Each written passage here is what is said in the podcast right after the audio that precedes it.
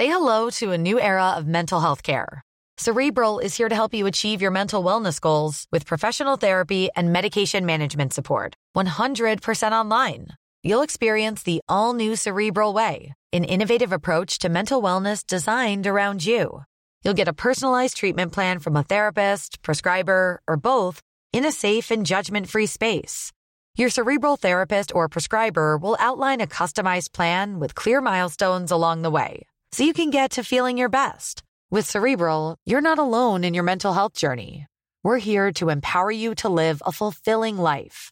So take that first step towards a brighter future and sign up today at cerebral.com slash podcast and use code ACasts to get 15% off your first month. Offer only valid on monthly plans. Other exclusions may apply. Offer ends July 31st, 2024. See site for details.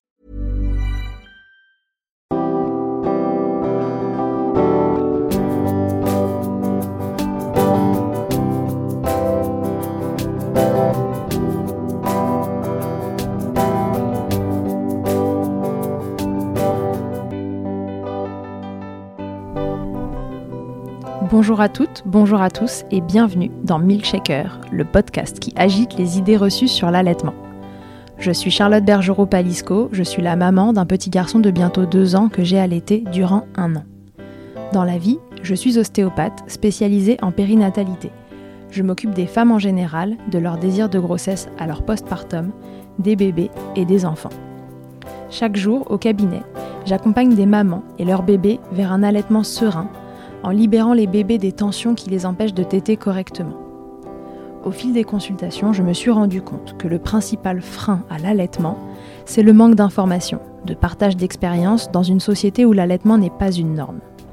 Je vous propose donc d'interroger avec moi des mamans et des papas sur leurs expériences, mais aussi de vous informer auprès de professionnels spécialisés en allaitement. Objectif? Banaliser l'allaitement sous toutes ses formes, vous le rendre plus accessible, plus facile, et alimenter ce fameux village dont on a tant besoin pour élever un enfant. Camille, c'est l'histoire d'une maman qui ne voulait pas allaiter, qui se fait surprendre tant par la beauté que la complexité de l'allaitement. Les routes de ses deux premiers allaitements ont été semées d'embûches et le manque d'infos, ça la connaît. Camille en a fait les frais et elle a décidé que les autres mamans ne devaient pas vivre la même chose. Vous la connaissez peut-être sous le nom de Camille Lolo Helpeuse sur Instagram. Elle accompagne et oriente les mamans vers des professionnels formés. Elle nous parle dans cet épisode de presque toutes les phases de l'allaitement avec son œil de maman très informé. Je profite de cette petite introduction pour la remercier une énième fois d'avoir par son soutien participé à l'élaboration de ce podcast, d'avoir donné son avis sur le podcast lui-même, le nom, le logo, les idées, alors que sa grossesse arrivait à sa fin et qu'elle avait bien d'autres chats à fouetter, comme on dit. Depuis que je l'ai interrogé, son petit Anatole est arrivé. Il est évidemment allaité et j'ai déjà hâte de pouvoir la réinterroger sur cette nouvelle expérience. Félicitations Camille pour ce magnifique bébé. Je vous souhaite une belle écoute. Bonjour Camille et bienvenue dans Milkshaker. Bonjour, merci beaucoup. Alors Camille, raconte-nous qui es-tu? Euh, alors, moi, je suis Camille sur les réseaux sociaux. On me retrouve sous le nom sur Instagram de Camille Lolo Helpeuse. j'ai été marraine référente euh, d'allaitement pour l'association L'Or Blanc, euh, marraine d'allaitement, et j'aide les mamans. Je fais du soutien de mère à mère en fait sur les réseaux dans le monde de l'allaitement.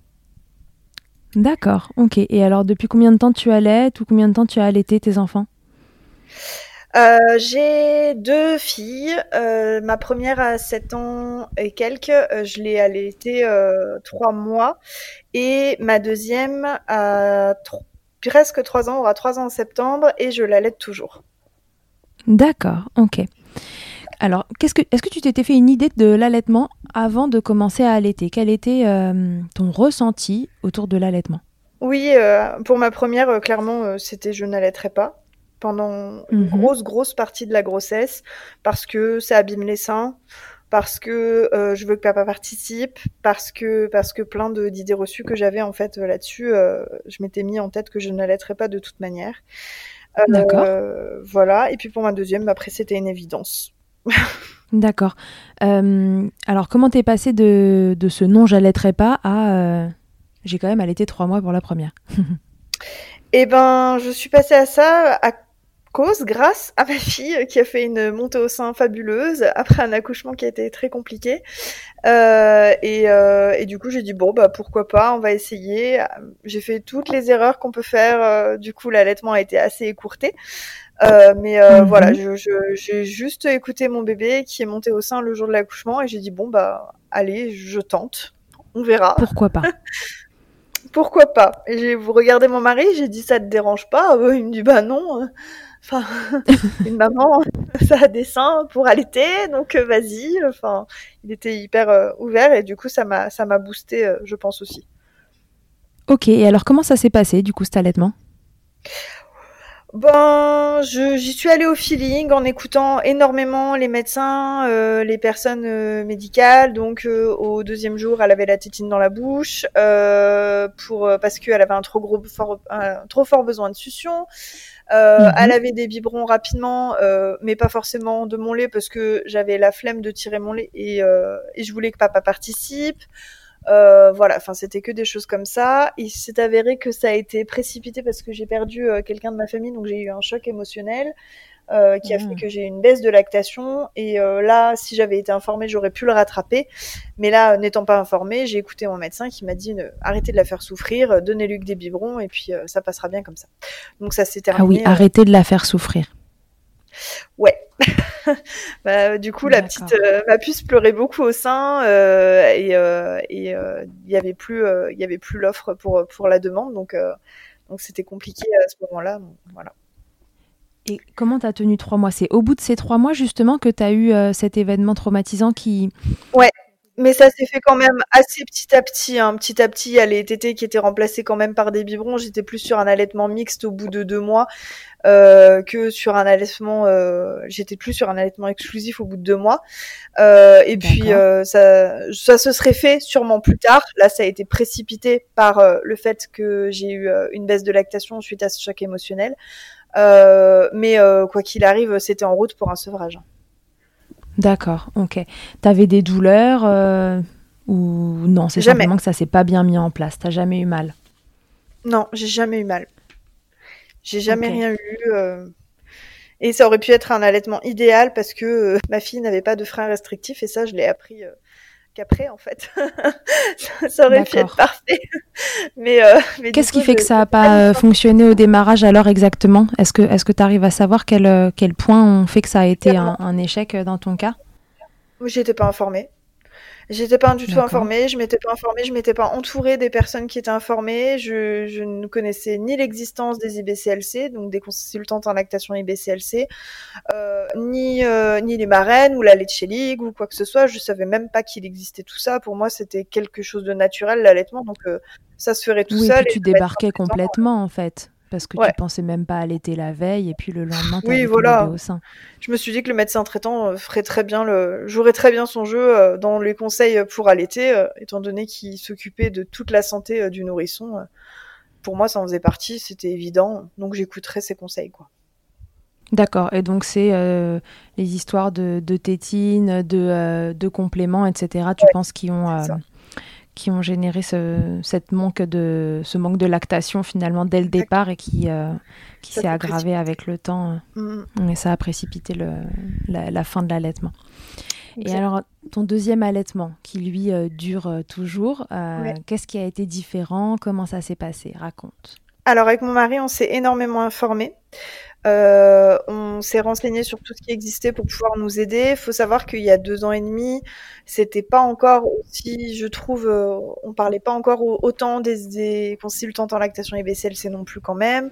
On n'avait pas de marraine mhm. d'allaitement en France. Enfin voilà, il y avait quand même euh, des choses qui a. Ah, c'est très récent ce système de marraine d'allaitement? Ça, ça date depuis septembre, il y a un an, bah du coup bientôt deux ans. Mais euh, euh, non, c'est ça, il y a un an. ça fait septembre 2019 ou 2018, je sais plus. Mais c'est très récent et c'était tout petit, petit, petit en, en 2018. D'accord, ok.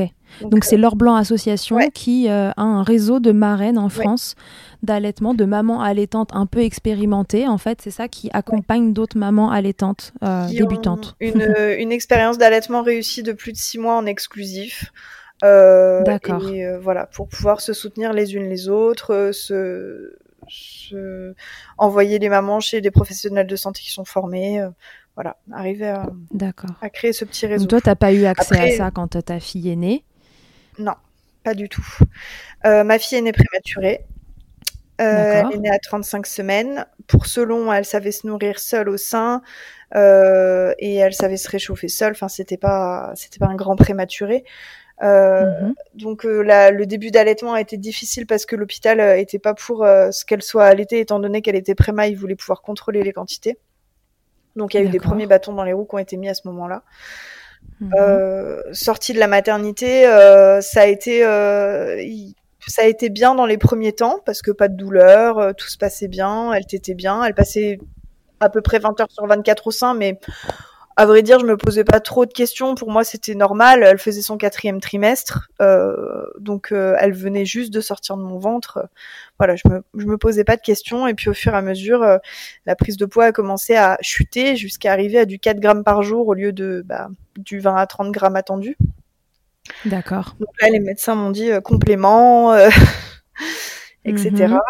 Et euh, c'est une association québécoise qui m'a aidé à trouver le problème et m'orienter vers des professionnels de santé pour pour pouvoir diagnostiquer les freins restrictifs en fait de ma fille, qui avait des freins postérieurs. Donc en gros, elle avait des difficultés de succion avec une mauvaise mobilité de sa langue qui fait qu'elle stimulait mal la lactation et du coup recevait pas assez de lait. En gros. D'accord. Et donc le sein s'est mis à moins en produire, d'où euh, la baisse de lactation. C'est ça. Donc euh, il a fallu euh, tout relancer, tirer en parallèle, dispositif d'aide à l'allaitement au sein. Donc c'est un petit tuyau que, que je mettais dans ce que j'avais tiré et qui allait dans sa bouche pour qu'elle puisse être nourrie en même temps qu'elle était au sein pour stimuler la lactation. Enfin voilà, c'était tout un processus. Et puis monter sur Paris. Elle avait quel âge à ce moment-là? Elle avait euh, elle, euh, quand on a fait couper le frein, elle avait trois mois. D'accord, ok. Donc c'était entre deux et trois Donc t'es montée sur Paris, voir un professionnel qui sectionne euh, ce frein de langue restrictif. Voilà.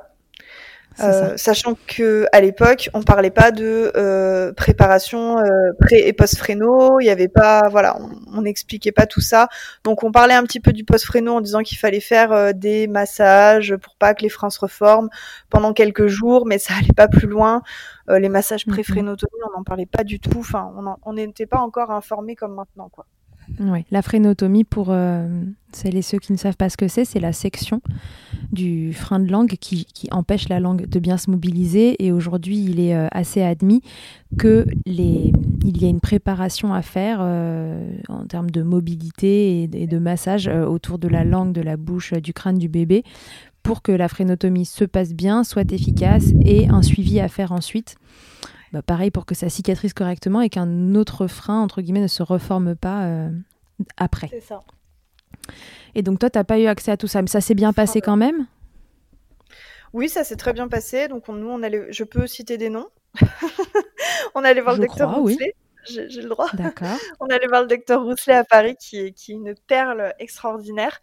Et euh, mmh ça s'est bien passé. Euh, elle donc elle avait un frein de lèvres et un, un frein de langue restrictif, un frein type 4. D'accord, les deux. Euh, mmh et, et puis du coup après bah, on est reparti refaire nos 600 km pour rentrer et, et s'occuper des soins post-fréno. Ok, donc tu as pu faire les soins post-frénotomie quand même. Tu t'étais assez renseigné sur ce sujet-là pour savoir qu'il fallait le faire. Je m'étais informée, mais j'étais pas informée par contre pour les soins pré-fréno. J'ai vraiment appris au fur et à mesure en fait. Et puis je, m'y suis énormément intéressée à partir du moment où ma fille a eu ce souci-là. Et c'est devenu euh, passion euh, les freins. Passion frein. mais j'ai vu que c'était un problème qui était en fait euh, hyper récurrent et pas du tout pas du tout euh, diagnostiqué. Euh, enfin, il y, avait beaucoup de bébés qui passaient à l'as euh, avec une lactation qui baissait ou alors une prise de poids qui baissait. Et là, on disait aux mamans, bah, vous avez plus assez de lait ou pas assez nourrissant ou ci ou ça. au bout de deux à trois mois. Toutes ces phrases qu'on connaît bien. C'est ça. Euh, quand on a allaité, on...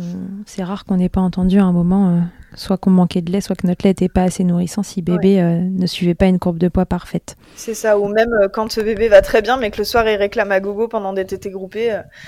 mon Dieu, mon Dieu, mon Dieu, on n'est pas assez nourrissant. Et alors, une fois cette section de frein pardon, réalisée, les exercices post-frénotomie réalisés, est-ce que ça a été mieux? Oui, ma lactation est bien repartie. Euh, elle, euh, elle a tété correctement. J'avais plus besoin d'utiliser le tire-lait. Elle reprenait une courbe de poids tout à fait normale. Ok, super. Et donc après, ça a roulé? Comment, pardon? Je dis ensuite, ça a roulé. L'allaitement, c'était. Oui, alors on a eu d'autres soucis en parallèle euh, qui ont fait que ça, ça s'est un peu compliqué parce que Azélie a eu des différentes maladies, malformations et a dû être avoir des, traitements chirurgicaux. Donc euh, du coup, on était beaucoup à l'hôpital et, euh, dans les institutions euh, hospitalières et donc c'était plus se battre contre le personnel médical pour pouvoir maintenir la- l'allaitement. où c'était difficile, on mettait beaucoup de bâtons dans les roues, mais sinon, sinon en, en soi, l'allaitement, s'il n'y avait pas eu tout ça, ce serait continué très facilement. D'accord. Le papa dans tout ça, comment, euh, comment il se sentait comment euh, il... Quel œil il avait euh, sur l'allaitement? Hyper impliqué. C'était un lion. Le jour où je lui ai dit, bah écoute, enfin, je, dois dire que ça a pas dû être facile à entendre. Je lui ai dit, enfin, on m'a dit, j'ai des copines sur internet qui sont à l'autre bout du monde qui m'ont dit que ma fille a fait certainement un frein postérieur, qu'il faut qu'on monte sur Paris. Et je lui ai dit, j'ai appelé le professionnel, il a un rendez-vous dans trois jours. Euh, chérie, on fait 600 km, allez, pour, euh, pour voir quelqu'un. Euh, heureusement qu'il était là et qu'il était soutenant, parce que sinon, euh, c'était pas possible, quoi. Enfin, Ouais. euh, il a Donc il t'a suivi, il était là, il était là pour toi, c'était ton épaule, tu pouvais te, te reposer sur lui, il te suivait à fond. Ah oui, il a dit, mais euh, s'il faut faire 1200 même kilomètres, s'il faut prendre l'avion, s'il faut euh, partir demain, s'il faut partir dans la nuit, n'importe quoi, on y va. euh, si c'est pour son bien, ton bien, euh, et qu'elle puisse continuer d'avoir euh, d'avoir euh, du lait maternel, euh, on fonce, quoi. Donc euh, Bon. il a pas cherché à comprendre. euh, je lui ai dit bah le lendemain on a rendez-vous Kiro. il a fallu organiser tout un week-end euh, en une soirée. D'accord. voilà, il a toujours été à fond. Quand on s'est retrouvé hospitalisé plusieurs fois pour Azélie pour pour ses opérations, ensuite euh, il s'est toujours battu avec moi euh, face aux équipes euh, pour pour que j'ai pas à subir tout ça toute seule. Il, il lâchait pas. Il te défendait. voilà, c'est un- c'était un lion quoi. C'était un vrai rock dans l'allaitement. Super. Et ce, jusqu'à aujourd'hui encore Toujours. euh, Toujours. Génial. Toujours. Il Ton trouve toujours entourage, ça lui magnifique alors que sa fille va avoir trois ans et qu'on lui aurait dit ça euh, à ses trois mois. euh, il aurait dit ouh c'est un peu bizarre euh, trois ans, un enfant au sein. Et maintenant il regarde Ouais. toujours avec des yeux pleins d'amour euh, parce que en fait sa vision des choses a évolué en même temps que sa fille a évolué. Et donc pour lui c'est tout à fait normal. C'est son quotidien. Oui, ce qui était normal hier l'est tout autant aujourd'hui et ce, jour après jour. Exactement. L'entourage, euh, famille, amis, boulot, eux, ils voient aussi euh, d'un bon œil euh, cet allaitement euh, qui dure. Quand j'ai repris le travail, donc ma fille Azélie avait deux mois et demi. Non, elle a commencé à la Ah oui, donc relativement tôt. Enfin- j'ai recommencé à trois mois. J'étais à 50 heures par semaine parce que je travaillais et en même temps je faisais des études. D'accord. Euh, et du coup, ça a été un petit peu compliqué, notamment à l'école, euh, de, faire accepter ça. Alors, euh, les professeurs étaient un peu de mon côté, mais j'étais très absente pour les opérations. En parallèle, je demandais à avoir des pauses supplémentaires pour tirer mon lait. Euh, mes collègues, euh, enfin mes camarades de classe, parce qu'en fait j'étais en BTS, donc euh, mes camarades de classe euh, Ouais. comprenaient pas trop trop. Voilà, c'était des, des petits jeunes hein, euh, qui étaient pas du tout dans ce mood-là. Donc euh, ça a été pas mal de réflexions. euh, c'était la vache à lait, euh, c'était ça va, la traite s'est bien passée. euh, Enfin c'était c'était déjà Aïe. psychologiquement compliqué. euh, et je pense que si on n'est pas armé, là, ça peut vraiment démoraliser euh, une maman, quoi. Ouais, t'avais quel âge à cette époque? Euh, j'avais, c'était il y a trois ans, j'ai 20, euh, je vais avoir 29 ans, bah, j'avais 25-26 ans, ouais, 25. Ouais, ils avaient le même âge que toi, les, euh, les Pas camarades. du tout, comme il tu avait dis, entre de- de 18 classe. et 24, quoi, en gros, mais Ouais, bon, voilà, ils étaient beaucoup plus jeunes. Hmm. Oui, enfin, Ouais. quand même. Des réflexions pas toujours très agréables. c'était une formation euh, un peu dans le dans, dans l'industriel, donc c'était beaucoup de garçons, donc très jeunes dans leur Qui tête. comprenaient pas bien pourquoi tu faisais ça. Ouais, c'était un peu compliqué pour eux, je pense. Ça, faisait beaucoup de choses. Mais bon, euh, j'ai- j'aimerais dire aux mamans que c'est quand même possible de retravailler, de faire des études, d'avoir des galères euh, personnelles en parallèle avec des opérations, des choses comme ça, du stress, et, d'y arriver. euh, j'ai fini major académie, euh, major académique de ma promo, enfin voilà, avec euh, 18 et quelques de moyenne. Donc, en allaitant. Au BTS, en allaitant, et j'allais toujours, et, et, ma fille a toujours été au contenant alternatif chez Nounou, et ça s'est très bien passé. Ok. Quel contenant alternatif? Parce que ça va peut-être pas parler à tout le monde. Alors, on voulait éviter les, les biberons et tétines, étant donné que Azélie était un bébé à frein. Euh, et mhm. même traitée, euh, elle avait quand même euh, bah, une succion qui était un peu plus délicate que d'autres enfants, donc elle était plus mhm. à risque de modifier sa succion ou de, de, de voilà, que ça puisse entraîner quelques soucis si on lui donnait des biberons. Et du coup, bah, elle a eu mhm. la pipette au début, quand elle était toute petite, petite, la soft cup, euh, c'est euh, un genre de, petit récipient avec une petite cuillère en bec, en gros. Exactement, oui, c'est comme une espèce de cuillère qui se remplit au fur et à mesure avec le liquide. En fait, on a donné euh, une dizaine de contenants à la nounou et on lui a dit bah, choisis ce, que, ce qui toi te paraîtra le plus simple, ce qui fonctionne avec Azélie. voilà, c'était pas moi qui allais habituer Azélie à un contenant alternatif, c'est la nounou qui a décidé, qui a évolué. En fait, les contenants ont évolué avec Azélie. Euh, après, elle a eu une tasse 360 arrêtée parce que je me suis fait mordre euh, pendant des mois derrière. C'était très compliqué. Elle reproduisait exactement avec sa, sa mâchoire supérieure euh, ça sur mon sein. Donc, ce qu'elle faisait comme mouvement pour pouvoir boire à sa tasse. Et donc, du coup, après, on est passé au verre. Tout simple. Et on, si on avait su, je pense qu'on aurait essayé dès le début parce qu'elle était tout à fait capable, même à trois mois, de boire au petit gobelet à la Baby Cup. D'accord. Euh, alors du coup, cette reprise du boulot à deux mois et demi, bon, alors euh, c'est tôt et en même temps c'est relativement euh, classique en France. Voilà, c'est le délai normal de congé maternité post-accouchement. ça t'a nécessité une, grosse organisation. tu avais donc le tire-lait, c'est ça? Ouais. Et ces, contenants alternatifs chez la nounou à mettre en place. Ouais, c'était une sacrée organisation. Ouais, grosse organisation. Jusqu'à quel âge euh, ça a été euh, euh, contraignant, entre guillemets, cet allaitement, ce, ce tir-allaitement pour, le, pour la reprise du boulot? Pour le travail. j'ai tiré mon lait jusqu'à ce qu'elle ait deux ans. J'ai arrêté à ses deux ans. Alors, j'étais pas à trois tirages par jour jusqu'à ses deux ans. Hein. En gros, j'étais mhm. à trois tirages jusqu'à ses huit mois. Je suis passée à deux et vers un an, je suis je suis passée à un tirage par jour. Euh, sachant qu'à ses 15 mois, euh, elle a arrêté de prendre euh, le lait chez Nounou. J'ai continué de tirer parce que je faisais don de mon lait depuis ses 6 mois au lactarium de Lyon. donc du coup, j'avais un tirage sur les trois depuis ces 6 mois qui était prévu pour le lactarium dans ma journée. et puis après, bah, un sur les deux. Et puis après, à partir de ces 15 mois, le tirage que je faisais, c'était uniquement pour le lactarium. J'ai fait des dons de lait. pas toujours très connu. Est-ce que tu peux nous expliquer rapidement comment ça fonctionne? Bien sûr. Alors, il y a tout un protocole au don de lait. Euh, pour être accepté, il faut faire des examens de santé, euh, une prise de sang notamment. Euh, il faut, ça dépend les lactariums. Ils ont tous leurs règles, complètement différentes les uns des autres.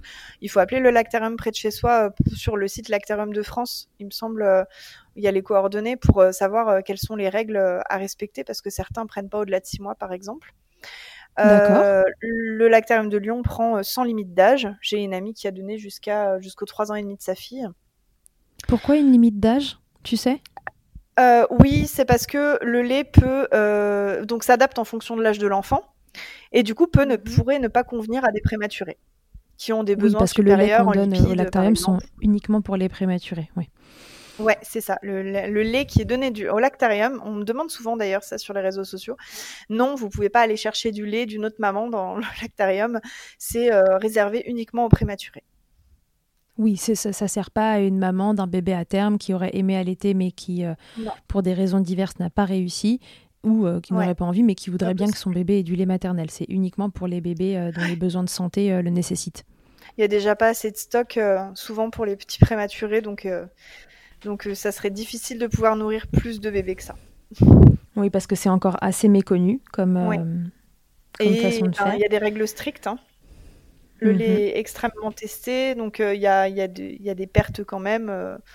voilà, on sait qu'on donne bah, tant de litres par mois, mais on ne sait pas exactement ce qui va être utilisé ou pas. Après, ils testent le lait, ils, ils font en fonction. D'accord. Et tu as donné combien de temps au lactarium? Donc j'ai donné de ces 6 ou 7 mois, je crois, jusqu'à mes... jusqu'à ces 2 ans. Donc euh, un, an, et demi. Super, bravo, génial. ça, me faisait, ça me tenait vraiment à cœur de pouvoir le faire en fait de la façon dont on avait galéré euh, avec cet allaitement et puis euh, avec le précédent, de pouvoir le faire, j'étais, j'étais contente de pouvoir faire ça. D'accord. Là, Azélie n'est donc euh, pas sevrée pour le moment. Est-ce que c'est quelque chose que, que tu envisages à un moment? Est-ce que tu pars sur un sevrage plutôt naturel ou donc c'est l'enfant qui décide à quel moment il veut arrêter de téter? Say hello to a new era of mental health care. Cerebral is here to help you achieve your mental wellness goals with professional therapy and medication management support. 100% online. You'll experience the all new Cerebral Way, an innovative approach to mental wellness designed around you. You'll get a personalized treatment plan from a therapist, prescriber, or both in a safe and judgment free space. Your cerebral therapist or prescriber will outline a customized plan with clear milestones along the way so you can get to feeling your best. With Cerebral, you're not alone in your mental health journey. We're here to empower you to live a fulfilling life.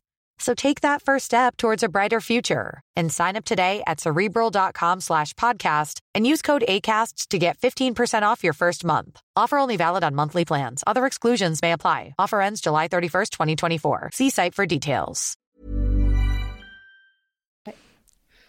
Je m'étais pas trop mis de deadline parce que, étant donné que je suis tombée enceinte euh, en fin d'année dernière, euh, je mhm. m'étais dit qu'avec la grossesse, ben, je pouvais pas prévoir ce qui allait se passer.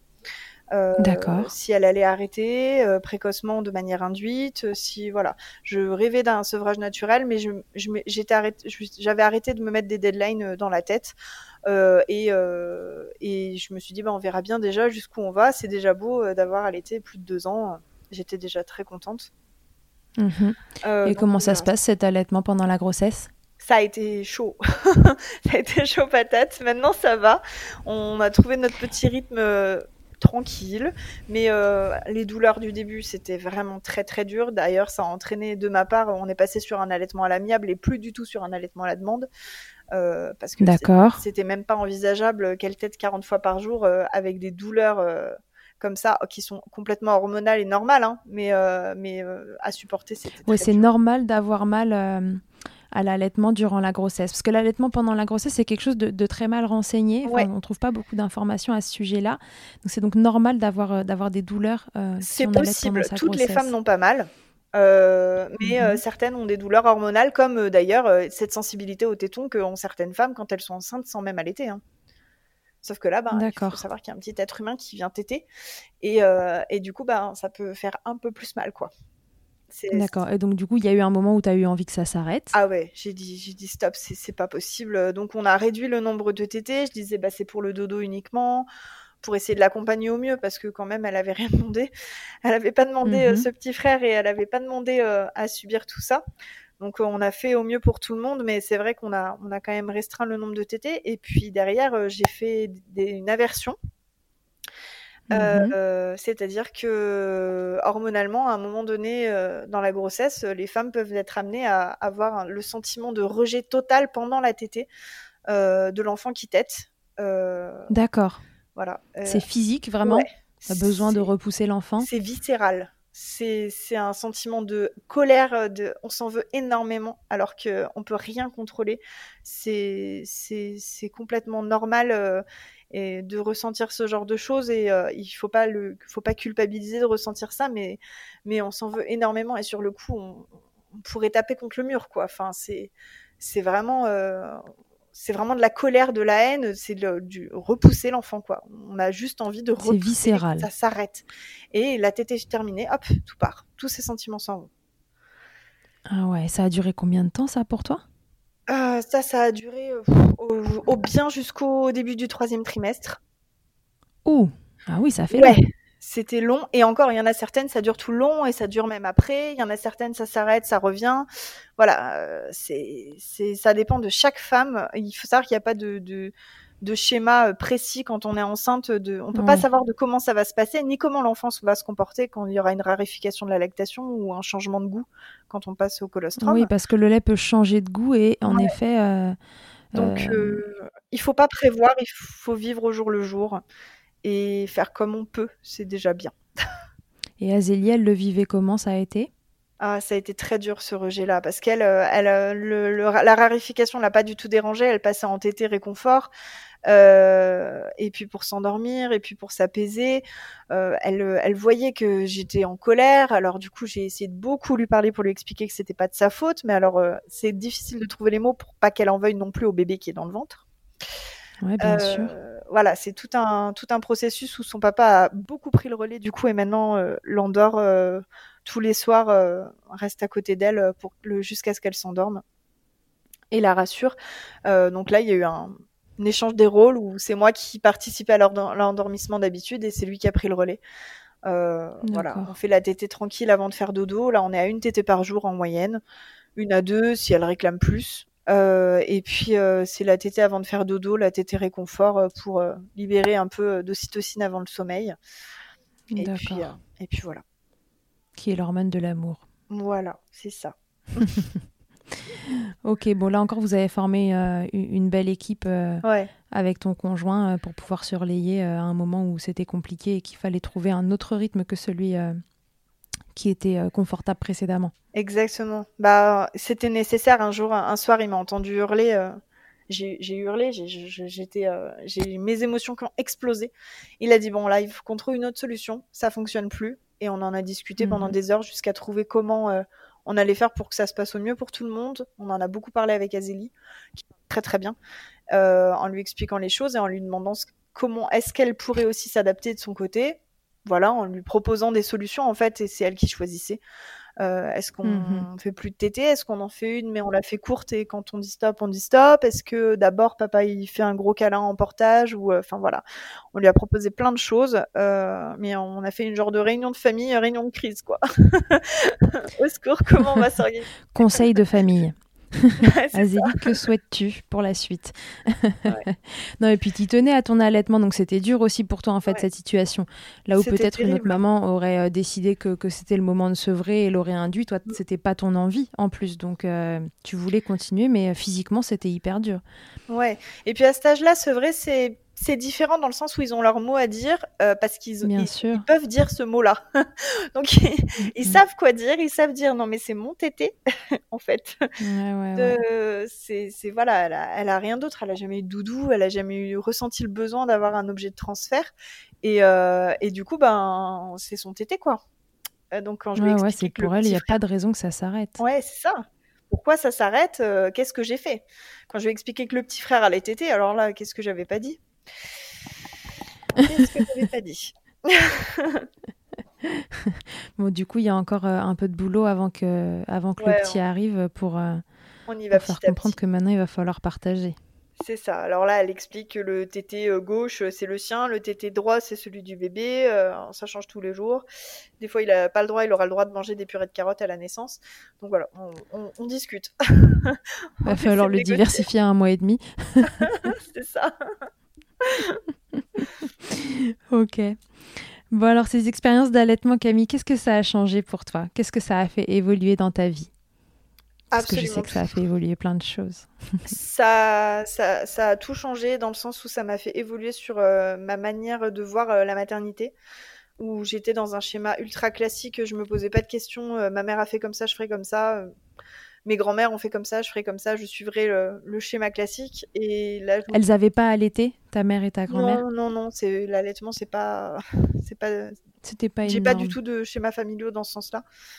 Euh, j'avais d'ailleurs, je pense, jamais vu euh, quelqu'un allaiter.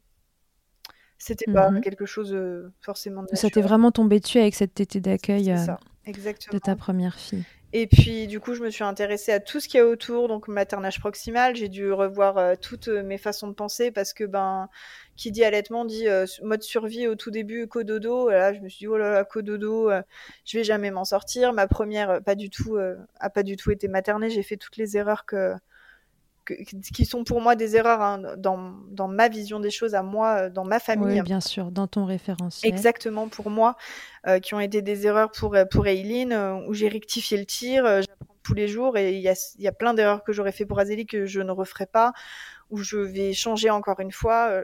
J'apprends quotidiennement, mais c'est l'allaitement qui a fait que je me suis renseignée et qu'on a essayé différentes choses, je pense. On pourrait dire que ça t'a permis d'ouvrir les écoutilles Ouais, exactement, de me poser des questions et de me rendre compte que ben c'était peut-être pas du tout cuit et que ça m'a ça m'a appris à être maman à moi. Ça t'a appris à être maman, c'est joli. Bah, je dis toujours que c'est mes filles qui m'élèvent. C'est vrai que c'est exactement ça. C'est elles qui m'élèvent euh, et qui m'élèvent euh, quotidiennement parce que c'est vraiment dur d'être parent.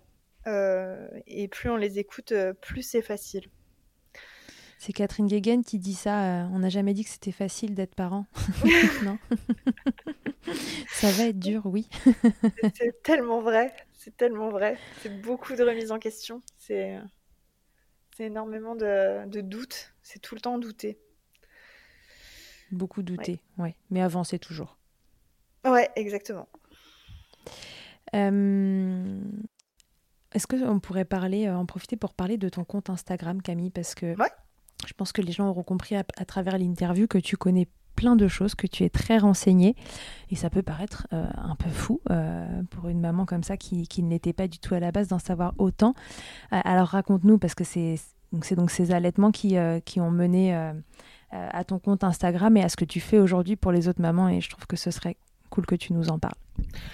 À la base, euh, j'avais juste envie d'échanger sur ce sujet parce que j'ai remarqué pour Azélie que ben il y avait pas beaucoup d'infos qui circulaient, que moi j'avais dû me retourner vers une association donc Nourrisource euh, qui est une association de marraines d'allaitement québécoise pour trouver des solutions, que j'avais dû me débrouiller à patauger avec ma une amie qui que j'appelle ma marraine d'allaitement depuis qui allait euh, ça trois ans et demi, presque quatre ans. Euh, et, euh, et du coup, je me suis dit, bah pourquoi pas partager un petit peu tout ce que je vis. donc à la base, c'était ça, c'était un compte qui s'appelait Camille DBM mhm. et qui, qui parlait, qui par poste, voilà, j'abordais un sujet, comment je vivais mes nuits, comment je vivais le retour au travail, ce genre de choses. Euh, la maternité en général. Ouais, voilà, c'est ça. C'était plus un compte maman. Et puis, en fait, j'ai eu envie de partir sur quelque chose de beaucoup plus informatif. Mhm. Euh, toujours en rappelant que je ne suis que maman, euh, que j'apporte de l'information parce que je suis complètement passionnée par le sujet et, et j'ai à cœur d'essayer de trouver bah, des bonnes sources, que les mamans trouvent, trouvent des infos justes et surtout sachent où se réorienter en cas de besoin.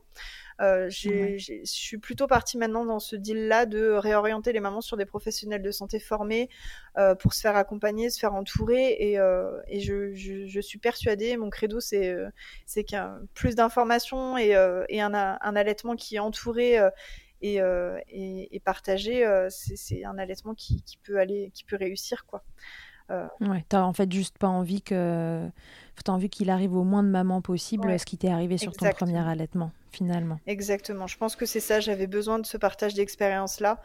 Euh, et du coup, ben, je me suis mise en quête de rechercher des professionnels de santé comme toi euh, qui s'intéressent ben, à l'allaitement, qui s'intéressent ben, aux freins restrictifs, qui s'intéressent à plein de choses, euh, qui se forment, qui sont toujours là, toujours présents pour les mamans et dans la bienveillance. Mmh. Parce que c'est déjà assez dur quand on traverse des difficultés dans son allaitement, c'est déjà assez dur de les traverser. Euh, c'est mieux si on peut être accompagné dans la bienveillance. Ouais, tout à fait. Donc ton compte maintenant, il s'appelle Camille Lolo Helpeuse. Lolo Camille Lolo Helpeuse. Je pense que tout le monde aura compris. tout le monde aura compris ouais, le, pourquoi du comment du nom du compte. Voilà, c'est ça. Donc voilà, pour résumer, Camille, euh, un nombre incalculable de mamans la contactent euh, pour avoir des conseils euh, rapport aux problèmes qu'elles rencontrent durant leur allaitement. Puis Camille, elle essaye de, faire un premier tri, elle émet éventuellement des hypothèses, mais à aucun moment elle fait de, diagnostic. Et puis elle réoriente aussi via, via l'Or Blanc Association hein, vers, vers un réseau de, de professionnels qu'elle sait bien formés sur ces sujets-là et qui vont pouvoir vous accompagner, euh, quelles que soient les difficultés autour de l'allaitement. Ouais, en règle générale, c'est ça. J'essaie de donner des contacts bah, de marraines d'allaitement dans leur département, de professionnels de santé qui sont formés ou informés ou euh, sensibles à l'allaitement maternel. Voilà, les IBCLC autour de chez elles, qu'elles puissent se sentir entourées et, euh, qu'elles aient un petit carnet d'adresses. je les encourage vraiment à se faire ce petit carnet avant même l'accouchement pour avoir tout ce qu'il faut le jour J si elles en ont besoin. Mm, mm. Toi, tu leur conseilles de se préparer Ouais. avant l'accouchement? En fait, je me dis que plus on est informé, plus on est préparé, euh, mieux ça peut se passer. Euh, si euh, le jour J, on se rend compte que bébé tète pas ou tète mal et qu'on a mal à la maternité, prendre son téléphone, dire allô. je, je prends l'exemple de Catherine parce qu'on connaît toutes les deux Catherine. je pense Mhm. beaucoup à elle, qui est IBCLC dans la région parisienne. Euh, allô Catherine, au secours, euh, bah du coup euh, ça se passe pas comme prévu mon allaitement, est-ce qu'on peut se voir à la sortie de la maternité? Et déjà elles sont plus sereines en se disant bah pff, je vais être entourée quoi. Ouais, Je sais que j'ai quelqu'un qui va pouvoir m'accompagner euh, là-dedans. Voilà, il y a des solutions, je serai pas en panique. et puis avoir une marraine en se disant bah à 23h j'envoie un message, bon il a trois semaines, ça fait 4 heures qu'il est au sein, là j'en peux plus, je veux tout arrêter. Est-ce que j'ai trop est-ce que j'ai faim. encore assez de lait? Ouais c'est ça. Est-ce que tu penses pas que coup, mon la lait il le marraine nourrit qui pas peut assez répondre, euh, mais t'inquiète pas, tu veux qu'on s'appelle Voilà, enfin, c'est euh, c'est tout un processus. Je me dis que plus on est accompagné dans ces premiers moments-là, dans ces premières semaines, ces premiers mois, euh, mieux ça peut se passer. Yes. Ok, merci beaucoup Camille. De rien, merci beaucoup. Euh, Est-ce qu'on aurait pu oublier quelque chose euh, dont tu aurais envie de, de nous parler? Je crois que il y avait des petites questions à la fin dont tu m'avais parlé par rapport Ah mais au- bien sûr, l'interview Fast Milk. Ah, T'inquiète pas, tu vas pas y Je couper. vais trop vite là. Non, t'as essayé de finir avant l'heure. pardon, pardon, je je gronder. Non, non, euh, on va faire l'interview Fast Milk. Très bien. Si tout a été dit avant, euh, alors euh, je on crois y va. c'est bon. Hein. Alors Camille, interview Fast Milk avant de se quitter. Quelle est ta tétée la plus insolite? J'hésite entre devant le Vatican. C'était quand même euh, Ouais, pas mal. Et à l'intérieur du, du Colisée, euh, on s'est retrouvé euh, trois mamans allaitantes sur un banc de bambins. Donc il y avait plus d'un an, deux italiennes et Ouais. moi-même. Et ça, j'ai trouvé ça juste dingue. C'était trop bien. Vous avez pu échanger? Oh, difficilement. Macabella, voilà, Ok. ça n'a pas arrêté là. Mais il y avait beaucoup de regards et beaucoup d'amour et, et c'était beaucoup de. Du coup, on se sentait juste comprise. C'était, on se sentait bien quoi. Ok. Le, plus, le truc le plus glamour qu'il t'ait été donné de vivre durant ton allaitement, tes allaitements? Euh, le plus glamour. Euh... Ça peut être ironique. Ouais, ouais, ouais. Euh, je pense que les fuites de lait, euh, c'était hyper glam.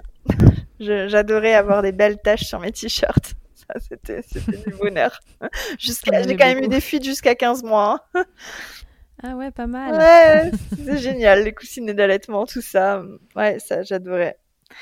Ouais, la fuite en pleine journée sur ton t-shirt. euh, Ouais. Ah, il y a quand même une moment- fois, si, euh, sans faire exprès, ma fille tétait. euh, donc, faut savoir qu'avec euh, la mauvaise, avec la succion un peu désorganisée, j'avais un REF, donc un ré- réflexe d'éjection fort.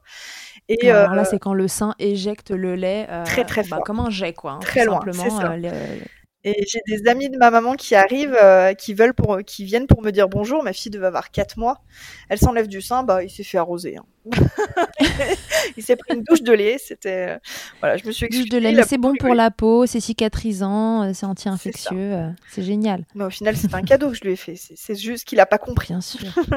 c'est juste que sur le moment, il ne l'a pas ressenti ainsi. Non, c'est ça, exactement. Je me suis sentie un peu mal.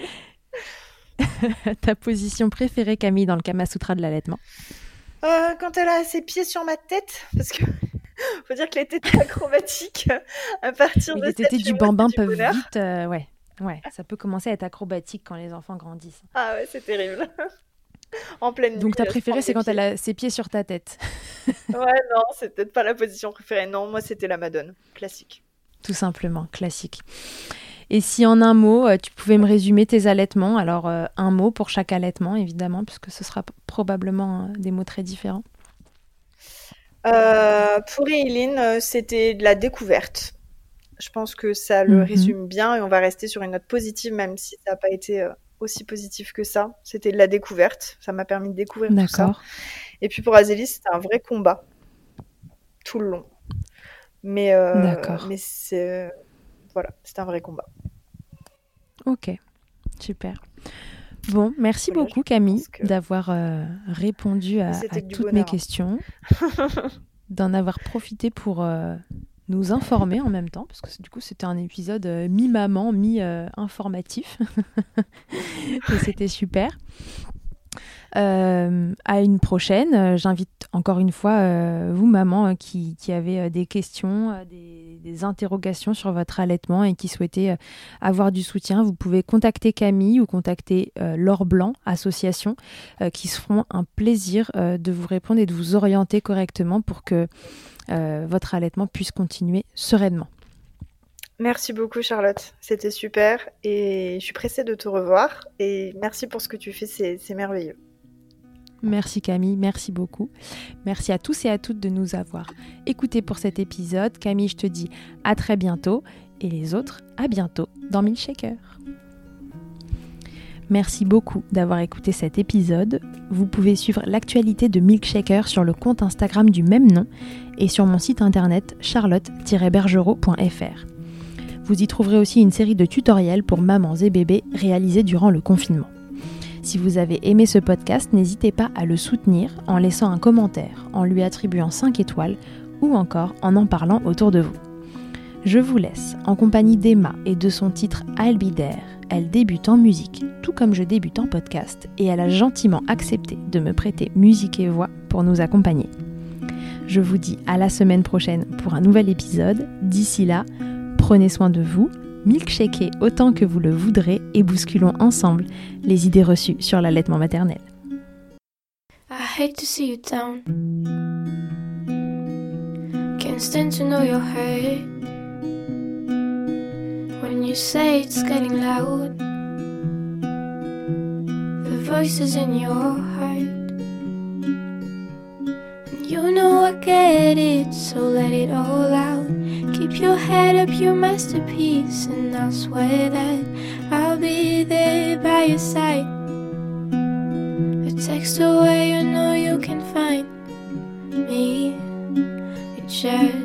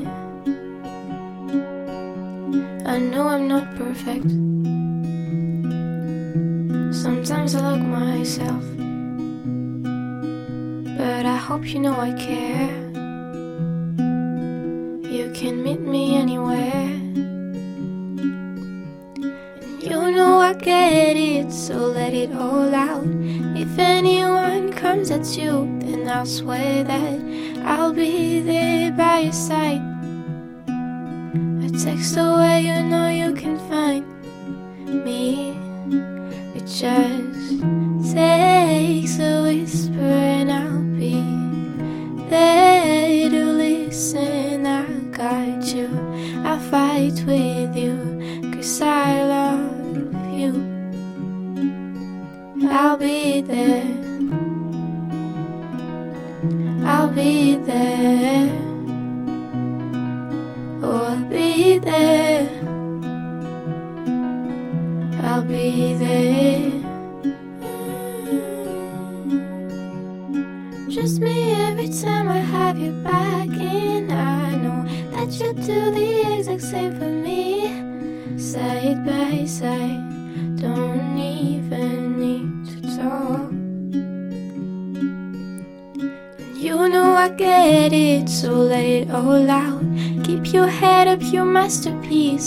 masterpiece, and I'll swear that